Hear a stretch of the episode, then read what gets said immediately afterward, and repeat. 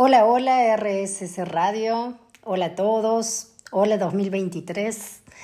Les decimos hola a un año nuevo, a un año que comience y es como decirle hola a más posibilidades o a infinitas posibilidades.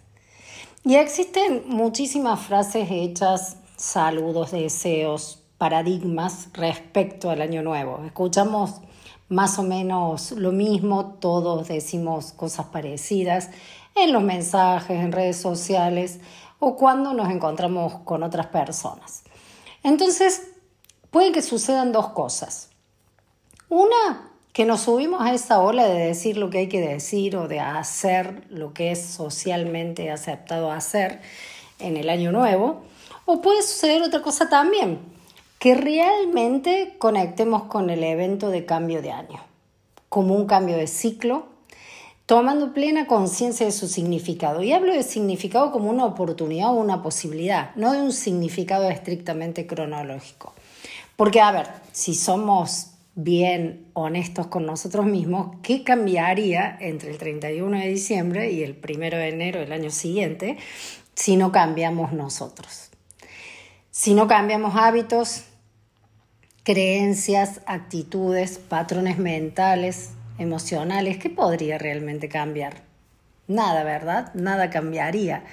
Y está bien, porque no es obligación cambiar nada. Eso también puede resultar un mito, de que hay que cambiar, todo el tiempo cambiar.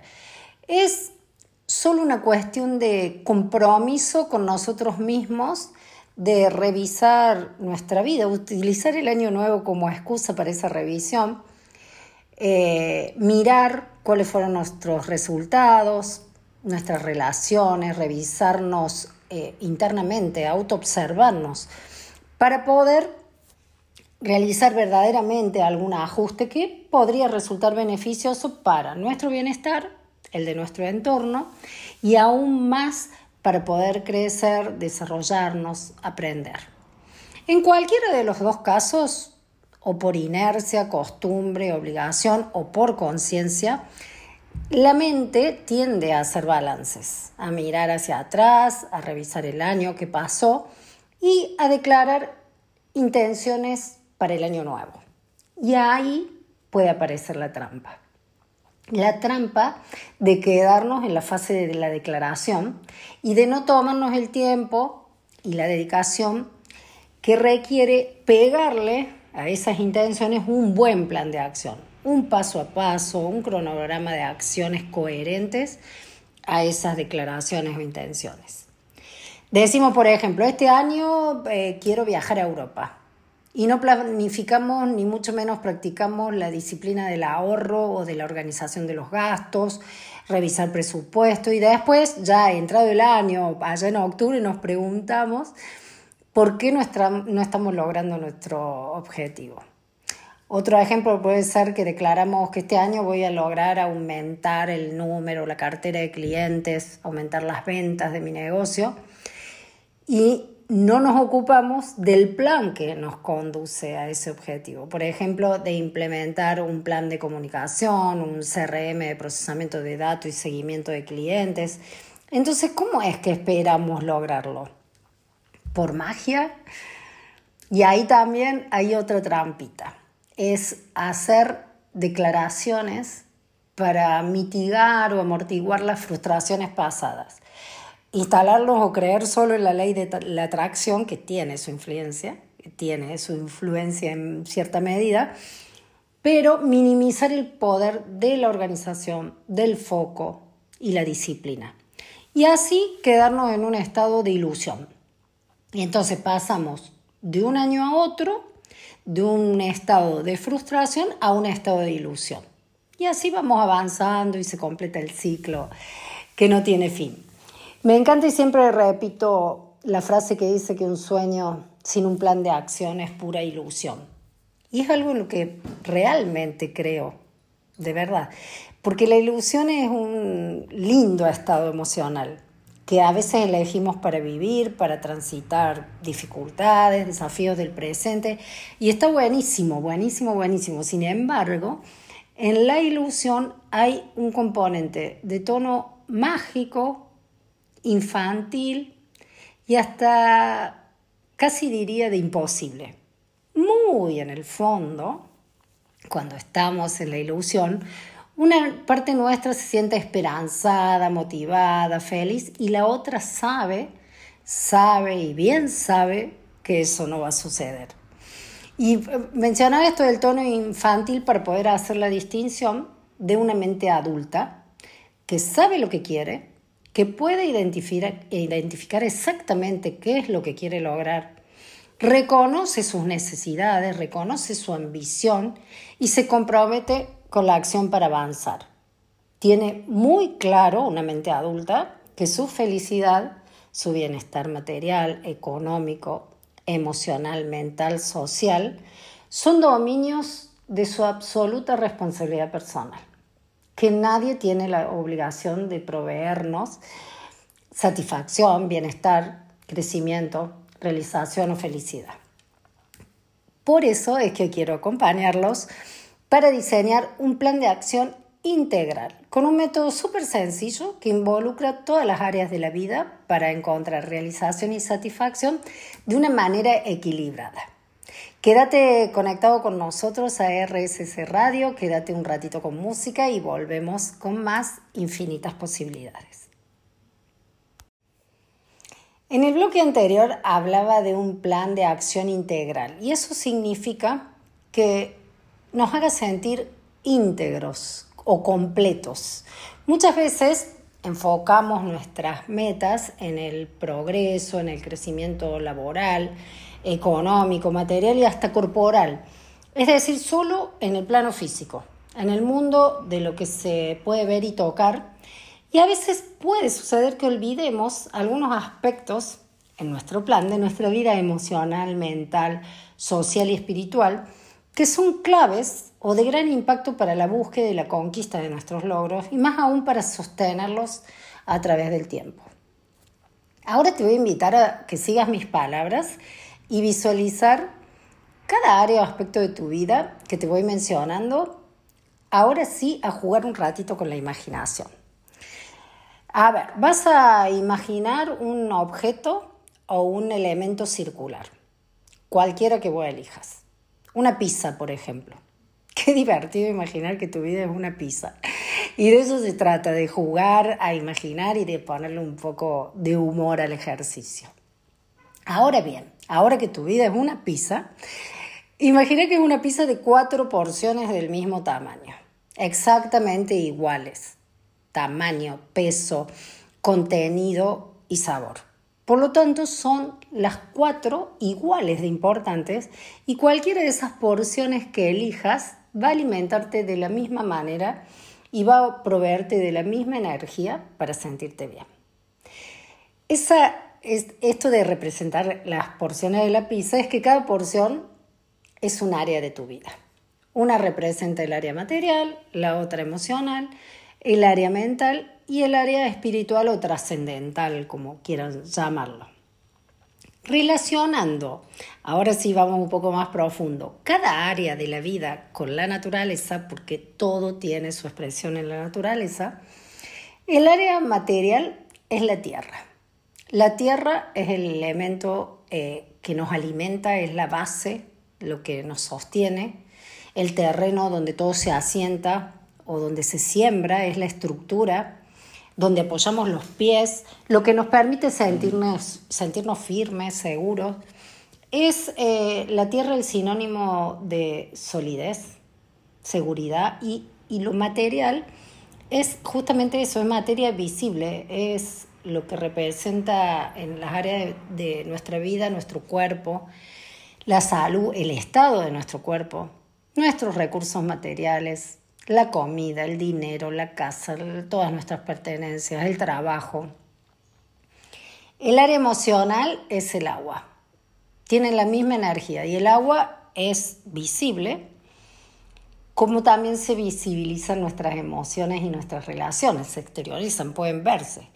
Pero ese estado líquido requiere un recipiente de contención, un contexto de contención lo que llamamos un proceso consciente de gestión. Sin un recipiente que la contiene, el agua se derrama o se desborda. Y el agua fluye, Todo el tiempo se mueve en los ríos, en los mares, de, a diferente ritmo y velocidad según el terreno en el que se encuentre. Y ese terreno somos nosotros, nosotros mismos que les damos alojamiento a esas emociones. El agua también se mueve o cambia según agentes externos. Por ejemplo, con demasiado calor se evapora o se seca, con demasiado frío se congela, con viento fuerte genera olas, hasta a veces olas súper caóticas o destructivas. Con brisa suave se mueve con olas serenas y agradables, generando un espacio muy confortable para, para disfrutar.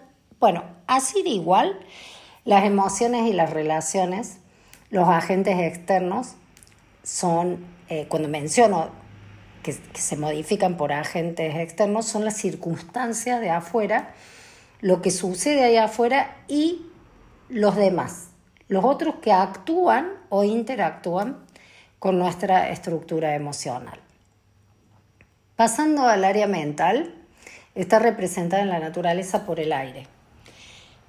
Pensamientos y procesos mentales son etéreos, invisibles, sutiles. Y lo que más lo representa es que tanto aire como pensamientos son difíciles de atrapar. Imagínense cómo sería queriendo atrapar un poco de viento en una caja, por ejemplo.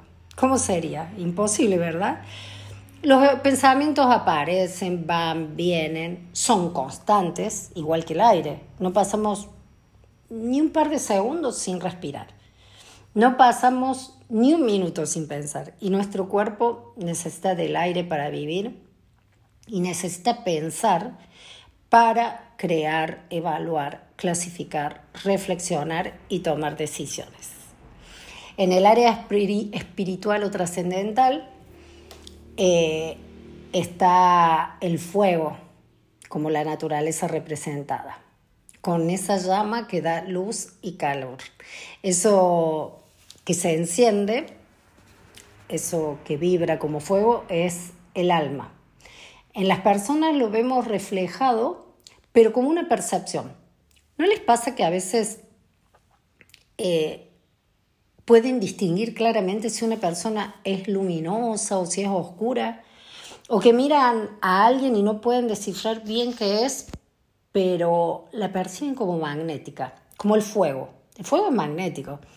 Si te concentras en observar eh, el fuego con conciencia, una fogata, la luz de una vela, vas a notar que no puedes dejar de mirarlo, que te atrapa.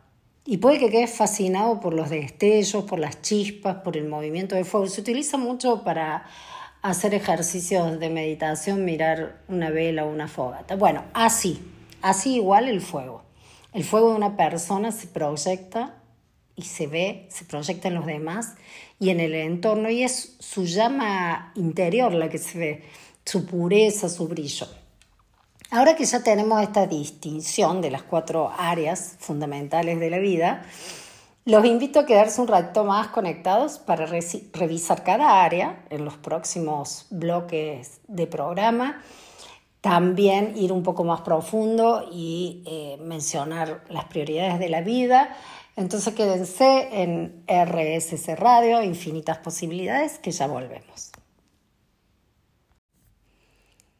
Como les venía comentando, a cada una de estas cuatro áreas de la vida podríamos mirarla más profundamente, más específicamente y describir qué prioridades le definen. Y vamos paso a paso. El área material con sus tres prioridades, es decir, sus tres puntos principales. Uno, la salud e imagen personal. Dos, los recursos y el dinero. Y tres, el trabajo.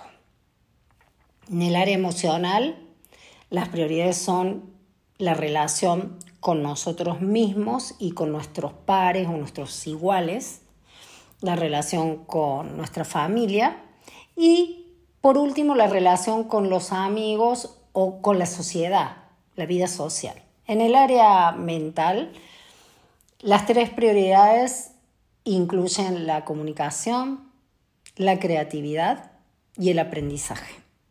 Y en el área trascendental, mencionar como prioridades el desarrollo interno, interior, profundo, consciente, el servicio y la filantropía, eso que hacemos eh, para el mundo, para otros, sin pedir nada a cambio, y el legado final o la enseñanza superior que dejamos, nuestra huella, lo que dejamos en el camino para generaciones venideras.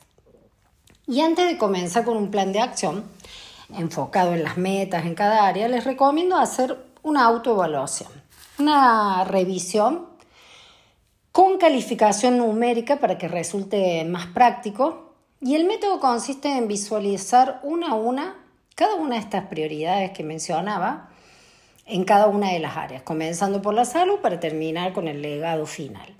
Para esto pueden escribir o cerrar los ojos y visualizar e imaginar cada uno de esos aspectos, pero lo van a imaginar en su máximo desarrollo o potencial, preguntándose, vamos, no sé, con el ejemplo del trabajo, ¿cómo sería o cómo imagino mi trabajo ideal? Y atreverse a imaginarlo a pesar de que no confiemos mucho no nos creamos merecedores. Hacerlo sin miedo, como un juego, no pasa nada. ¿Cómo es eh, que describí ese trabajo perfecto, soñado? ¿Dónde es? ¿Con quiénes están? ¿Cómo te sentís ahí? ¿Qué es lo que querés lograr o qué querés desarrollar en ese trabajo? ¿Qué recibís a cambio? ¿Cómo te ves? ¿Cómo te ven? Y a ese trabajo ideal le ponemos la calificación o el puntaje 10. Ahora, este fue un ejemplo de una. Eh, para hacerlo, ideal hacer el diagnóstico con las 12 prioridades. Ahora, ponerte, volver hacia atrás, al presente, y pensar a qué distancia estás de ese 10. Y sobre todo respecto a tus niveles de satisfacción en el área. Hablo de niveles de satisfacción porque lo que es ideal para algunos puede no ser ideal para otros. Hablando del trabajo, por ejemplo en el caso particular. Puede que para alguien lo ideal o lo que signifique un gran trabajo tenga que ver con una remuneración significativa, abundante o de tal número, de, tal valor. Cuando para otros lo significativo de un trabajo puede pasar por desarrollarse, disfrutar de hacer lo que ama, que lo haga feliz y no necesariamente ponga el foco en la retribución que recibe. Entonces, Vamos de nuevo, de tu ideal, de tu 10. ¿A qué distancia te encuentras?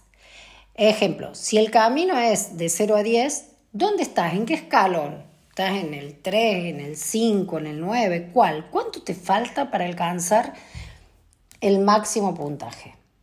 Y una vez que hayas calificado numéricamente cada prioridad de las dos evaluadas, vas a observar todo el mapa de diagnóstico. Y ahí vas a poder advertir que hay áreas que tenés más desarrolladas, con más puntajes y algunas con menos. Y lo más probable es que te des cuenta que las máximas calificaciones de niveles de satisfacción son esas prioridades a las que le dedicas más tiempo, más foco, más disciplina y sobre todo más acción. O lo que es muy habitual ver que esas áreas de alta calificación se relacionan directamente con tu talento natural con lo que te es fácil hacer. Hay personas que tienen más talento mm, para la disciplina física, para entrenar, otras para hacer negocio, dinero, otras son más relacionales y ponen mucha dedicación y tiempo a atender sus emociones y relaciones con los demás. También hay personas con talento para pensar, organizar y crear. Y así están las que tienen desarrollar el sentido, el sentido de lo trascendental o lo espiritual. La lógica diría que para comenzar con el plan, lo recomendable es comenzar por las áreas de menor puntaje o esas áreas que tenemos desatendidas. Sin embargo, les voy a recomendar lo siguiente. Estamos hablando de un plan integral y equilibrado. Tomar de las 12 prioridades las dos de menor puntaje y las dos de mayor puntaje para comenzar. ¿Y para qué hacer esto? para evitar desatender lo que ya hemos logrado avanzar en las áreas top de la evaluación. Entonces, para más detalle, avanzar en el, en el plan de acción, los invito nuevamente a quedarse conectados un rato más para pasar directamente al paso a paso de este plan de acción integral. Si seguiste todo el programa ya estás súper listo para comenzar a diseñar tu plan de acción integral. Vamos a hacer un resumen. Ya tenés el diagnóstico, la evaluación y una idea de cómo está la situación. Ya identificaste las cuatro áreas principales de la vida, en cada área las tres prioridades y entonces tenés 12 prioridades puntuadas. Y ya elegiste comenzar tomando cuatro, las dos de más bajo puntaje y las dos de más alto puntaje. Ahora bien, ¿cómo, cómo sigue este plan? Primero vas a poner un plazo general para el plan. Es decir, vas a elegir planificar a tres meses, seis meses, un año, dos años, cinco años, lo que vos elijas. Siempre es bueno y súper recomendarle trasladar todo esto a papel o lo puedes hacer en la compu. Lo que quiero decir es que tu plan quede por escrito. Lo interesante del papel es que te da la posibilidad de colgarlo, pegarlo en algún lugar visible donde pueda funcionar como recordatorio diario de actividades de tu plan y principalmente te recuerda el compromiso con vos mismo de avanzar. Entonces vas a comenzar por una de las prioridades. Vamos a suponer que elegiste comenzar por salud e imagen personal. Solo para dar un ejemplo que siempre es más fácil para entender. Y a esa prioridad le vas a sumar mínimo tres, máximo cinco acciones.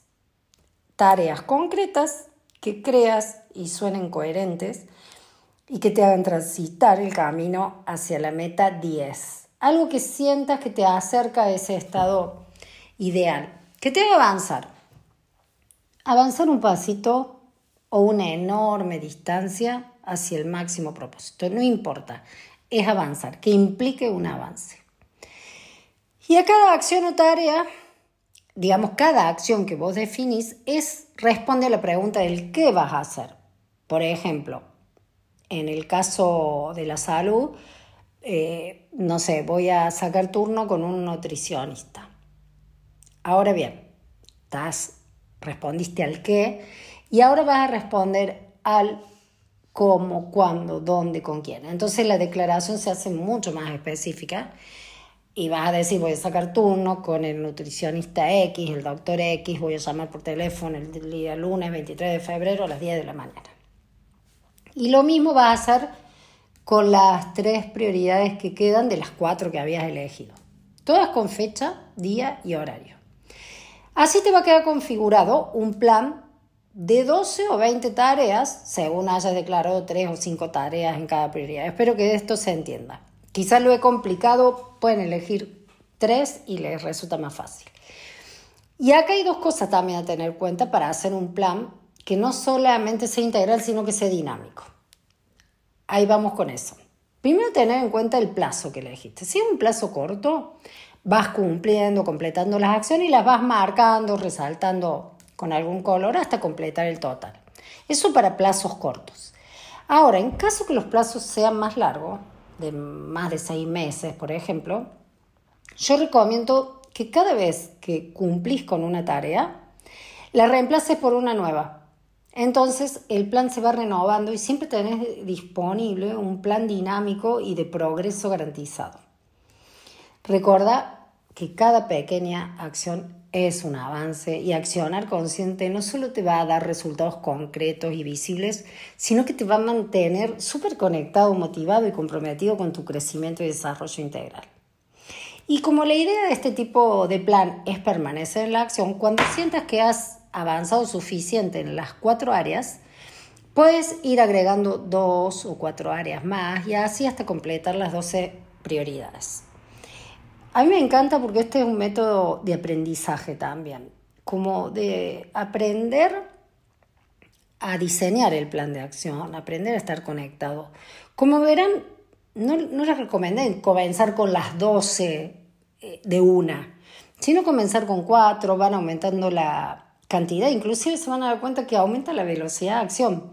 porque vas entrenando tu mente, tus emociones y tu cuerpo para convertirte en una persona mucho más efectiva, más ágil, más ágil y en permanente evolución.